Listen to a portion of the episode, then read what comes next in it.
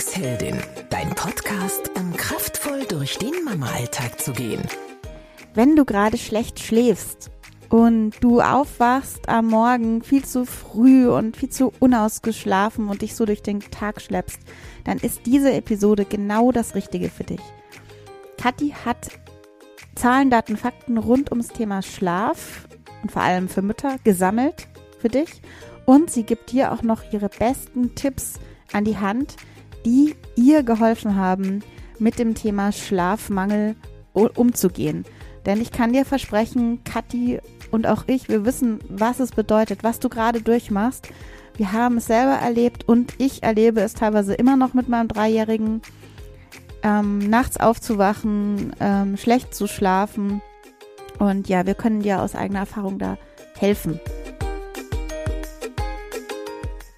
Und wenn es dir auch gerade ähm, so geht wie den meisten Müttern aktuell und du teilweise erschöpft bist vom Alltag, von allem, was du gerade tun musst, von der Verunsicherung, von den Beschränkungen, vom Homeschooling, äh, Bespaßung, wenig Zeit für dich, dann hol dir jetzt unser kostenloses E-Book. Das haben wir extra jetzt für diese Situation geschrieben ähm, und unsere zehn besten alltagstauglichen Tipps als Resilienztrainerinnen und Mamas reingepackt für dich. Hol dir das, ich verlinke das in den Show Notes und du findest es auch auf www.glücksheldin.de. Und wir haben noch was ganz Tolles jetzt. Wir starten ganz bald ähm, einen kostenfreien 5-Tages-Online-Kurs für Mamas, in dem wir eben Schritt für Schritt innerhalb von fünf Tagen ähm, zeigen, wie du zu der gelassenen Mama werden kannst, die du sein möchtest. Auch in der Krise, auch in den widrigsten Umständen. Dafür haben wir diesen Kurs entwickelt, den wir jetzt kostenfrei zur Verfügung stellen. Den Link habe ich dir auch in die Shownotes gepackt. Und jetzt wünsche ich dir ganz viel Spaß mit dieser Episode. Wenn du Mama wirst, dann nimmt ein Thema bei jeder Mama, würde ich mal behaupten, einen ganz, ganz neuen Stellenwert ein. Und zwar ist das das Thema Schlaf. Gerade wenn man kleine Kinder hat, wird man ganz automatisch oft aus dem Tiefschlaf herausgerissen, weil das Kind schreit, weil man stillt vielleicht, weil man das Kind beruhigt, dann Schnuller sucht, äh, Kuscheltiere sucht, äh, ein Fläschchen holt, was auch immer, Bettwäsche wechselt oder Windeln wechselt. Also ich habe mir das, bevor ich Kinder hatte, nicht vorstellen können, was man gerade als Mama von jungen Kindern nachts alles macht. Ähm, es ist der Wahnsinn. Vielleicht geht es dir auch so. Und dann ist diese Episode auf jeden Fall was für dich. Fakt ist nämlich, dass ganz, ganz viele Mütter logischerweise unter erheblichem Schlafmangel leiden. Also ich kenne das selber von mir, so in dem ersten halben Jahr meiner beiden Kinder, also die waren beide keine ruhigen Schläfer, überhaupt nicht. Die waren sehr, sehr unruhig nachts. Ähm, die sind nicht so weit auseinander vom Alter. Das heißt, wir hatten auch, ja, ein, zwei Jahre, wo wirklich beide Kinder auch unabhängig voneinander regelmäßig wach geworden sind und irgendwas gebraucht haben von uns.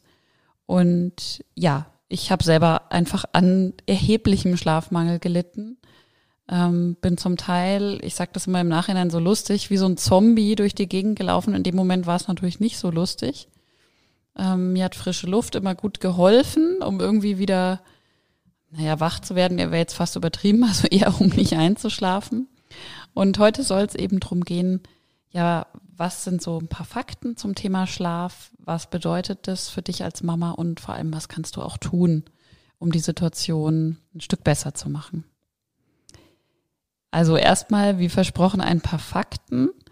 Es ist so, dass im Schlaf sich ganz, ganz viel in unserem Körper verändert. Also der Puls, die Atemfrequenz, der Blutdruck, also so unsere ganzen Grundfunktionen im Körper verändern sich. Und Schlaf bedeutet einfach Erhö Erholung für unseren Körper und auch für unseren Geist. Also für das, was wir so denken den ganzen Tag, haben wir auch im Schlaf eine Erholungsphase.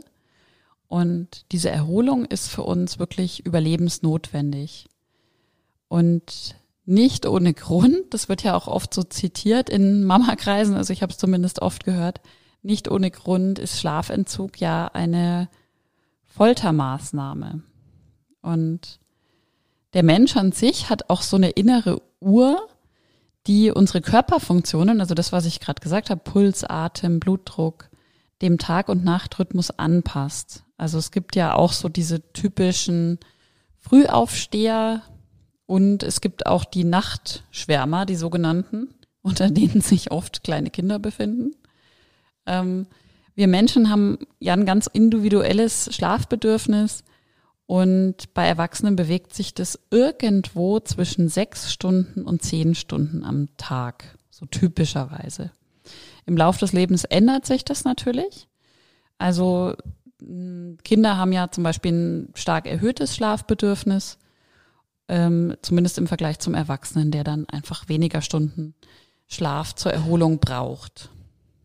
Und wenn wir jetzt unter Schlafmangel leiden, führt das auf Dauer zu mentaler und körperlicher Müdigkeit und reduziert unsere Leistungsfähigkeit. Ich finde immer Leistungsfähigkeit, naja, das Wort, das hört sich immer so an, okay, man kann jetzt nicht mehr so viel leisten. Äh, damit ist aber einfach gemeint, ähm, ja, dass bestimmte Dinge einfach nicht mehr so funktionieren. Also zum Beispiel kann sich Schlafmangel negativ auf die Gesundheit auswirken und kann zum Beispiel zu Bluthochdruck führen. Auch zum Beispiel Depressionen, da gibt es inzwischen ähm, Studien noch und nöcher eigentlich, werden durch Schlafmangel begünstigt. Und es gibt tatsächlich Forschungen, die sagen, und ich finde es jetzt nicht so unwahrscheinlich, muss ich sagen, weil ich eine ähnliche Erfahrung persönlich gemacht habe. Es dauert bis zu sechs Jahre nach der Geburt des ersten Kindes, bis Mama und Papa wieder so schlafen können wie vor der Geburt. Also kann ich ehrlich gesagt bestätigen. Und was ich auch mh, hm, teilweise bestätigen kann, ist, in der Studie kam auch raus, dass die meistens dass meistens eben die Mütter stärker betroffen sind, weil es halt doch immer noch diejenigen sind, die ja wahrscheinlich auch nachts mehr aufstehen, sich mehr kümmern. Ich muss zum Beispiel auch sagen, dass ich einen leichteren Schlaf in den ersten Lebensjahren meiner Kinder hatte und äh, schneller aufgewacht bin als mein Mann, wenn da irgendwie jemand geschrien hat oder auch nur irgendwie Geräusche gemacht hat. Ähm, Jetzt kann man, könnte man sagen, oh Gott, wenn man das jetzt alles hört, dann, dann ist das doch, ja, schrecklich und irgendwie kann ich das ja alles nicht beeinflussen. Ähm, ja, klar, bestimmte Dinge können wir da nicht beeinflussen. Also ich, ich bin keine Schlaftrainerin für Kinder, aber ähm, es gab eben bei mir Zeiten, egal was ich gemacht habe, meine Kinder waren einfach regelmäßig nachts wach. Da konnte ich jetzt nicht groß dran was verändern. Und worum wir uns heute kümmern wollen, ist nicht das Schlaftraining für die Kinder, sondern ähm, was du tun kannst, um die Situation für dich besser zu machen.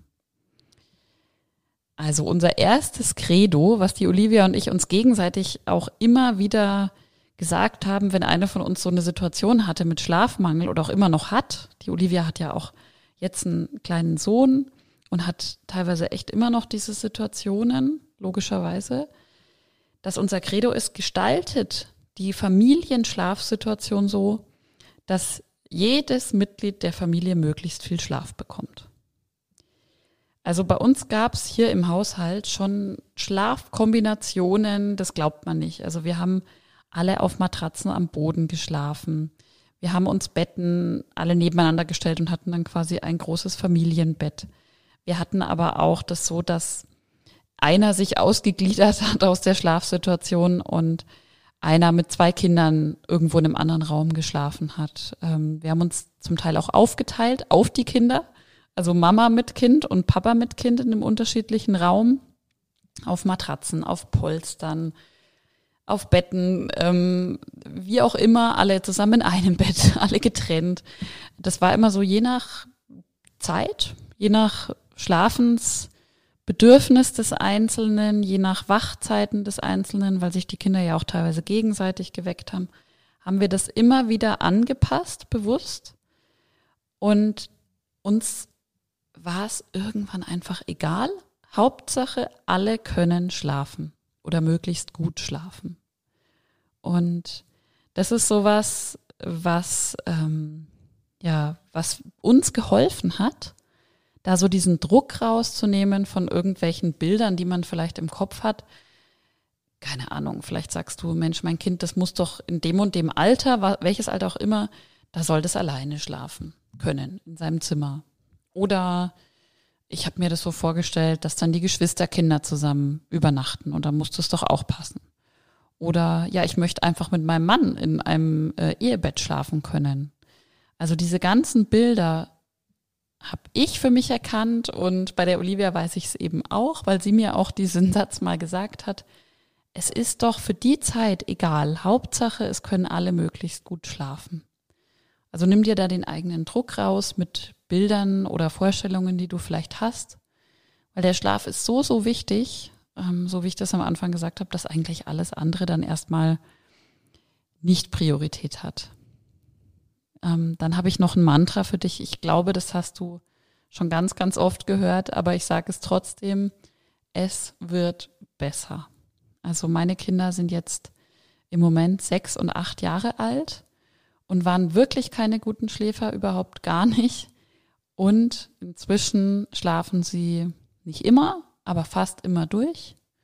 Und wir haben fast immer ruhige Nächte.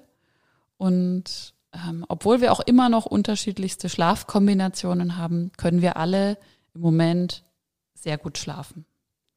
Also das heißt, dein neues Mantra beim Thema Schlaf könnte sein, es wird besser. Ich weiß, wenn man in der Situation drinsteckt, bringt einem das nicht so viel, aber es ist wirklich so. Also ich kann es dir versprechen, es wird besser werden. Und der dritte Punkt ist, den hatte ich vorhin auch schon erwähnt, bitte deinen Partner um Hilfe. Also ich erlebe es immer noch in Gesprächen mit Müttern, dass die sagen, ja gut, aber mein Mann, der muss doch vielleicht mehr arbeiten als ich oder der muss früher aufstehen oder der ähm, muss auf Dienstreisen etc., was es auch immer ist. Ähm, ja, das, ist, das mag alles richtig sein, aber dein Schlaf ist genauso wichtig wie seiner.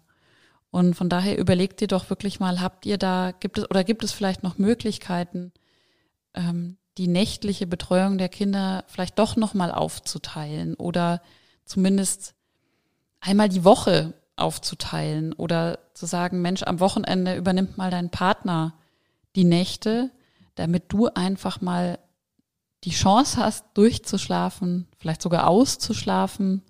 Wir hatten eine ganze Zeit bei uns ähm, wo eben beide Kinder sehr unruhig waren und auch noch früh aufgestanden sind, ähm, dass wir gesagt haben, einer macht Samstag den Morgen und der andere darf ausschlafen und dann dem nächsten Tag den Sonntag auch nochmal im, also der andere macht dann den Morgen mit den Kindern und der andere darf ausschlafen. Eine Riesenerleichterung, einfach zu wissen, ah cool, am Samstag oder am Sonntag, je nachdem, da kann ich ausschlafen. Das lädt so viel Akku auf, also unglaublich viel wert. Also bitte wirklich um Hilfe.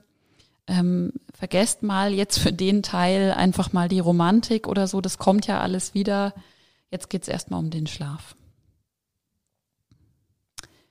Der vierte Punkt ist deine persönliche Abendroutine.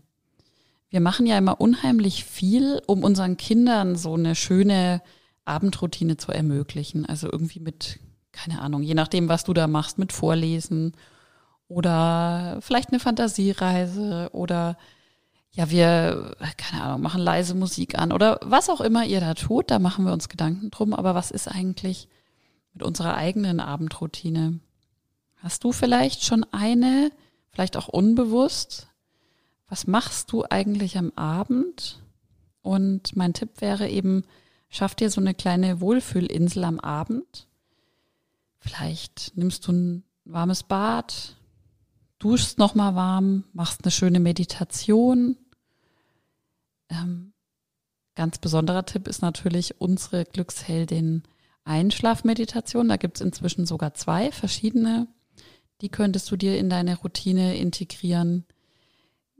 Tipp, den du bestimmt schon ganz oft gehört hast, der aber wirklich auch wirkt, ist mach spätestens eine Stunde, bevor du ins Bett gehst, Handy und Bildschirme aus. Also schau, dass du da nicht mehr hm, Informationen sammelst, in den Bildschirm schaust. Allein dieses Licht aus dem Bildschirm hält uns schon so ein Stück weit vom gesunden Schlaf ab.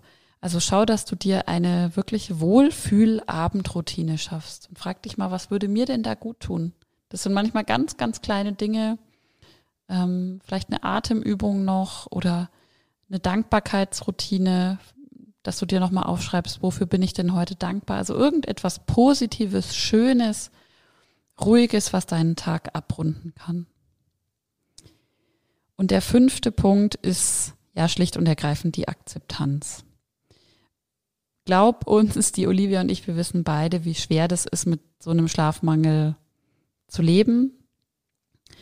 Es ist gleichzeitig aber so, dass es nicht hilft, sich da ständig drüber zu ärgern, sondern dass es irgendwann besser ist, in die Akzeptanz zu gehen und zu sagen, okay, das ist jetzt so, das ist eine Phase, also denk an das Mantra aus dem zweiten Tipp, es wird besser, es geht vorbei und ja, versuch es hinzunehmen und ähm, nutz deine Energie lieber für, für schöne Lösungen, das, was ich gerade gesagt habe, als für das, sich drüber noch zu ärgern.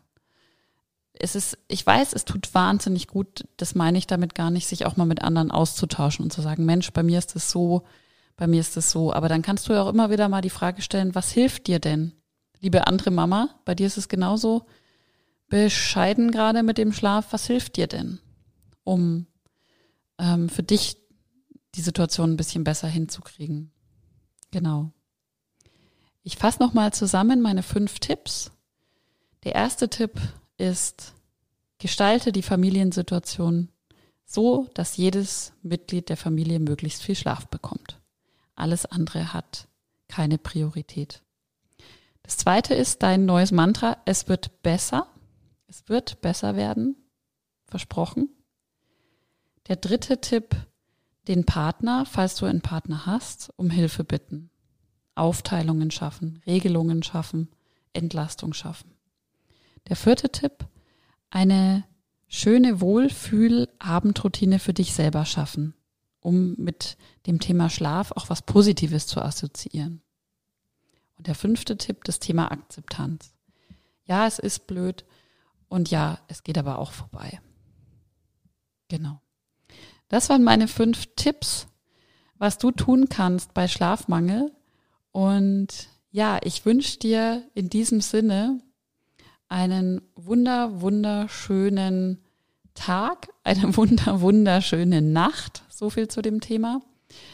Ähm, hör doch gerne mal rein in unseren Podcast, in die Podcast-Episoden mit unseren Meditationen, vor allem unsere zwei Einschlafmeditationen. Ich darf noch verraten, das sind unsere beiden absolut meistgehörten Episoden. Die zwei Einschlafmeditationen habe ich dir auch noch verlinkt. Und ja, ich wünsche dir jetzt eine wunderschöne Zeit. Halt durch. Kathi hat es auch gesagt. Es ist eine Phase. Es wird besser. Du schaffst das. Du rockst das. Ich glaube an dich. Bis ganz bald. Deine Olivia von Glücksheldin. Alle Podcasts jetzt auf podyou.de, deine neue Podcast-Plattform. Podyou.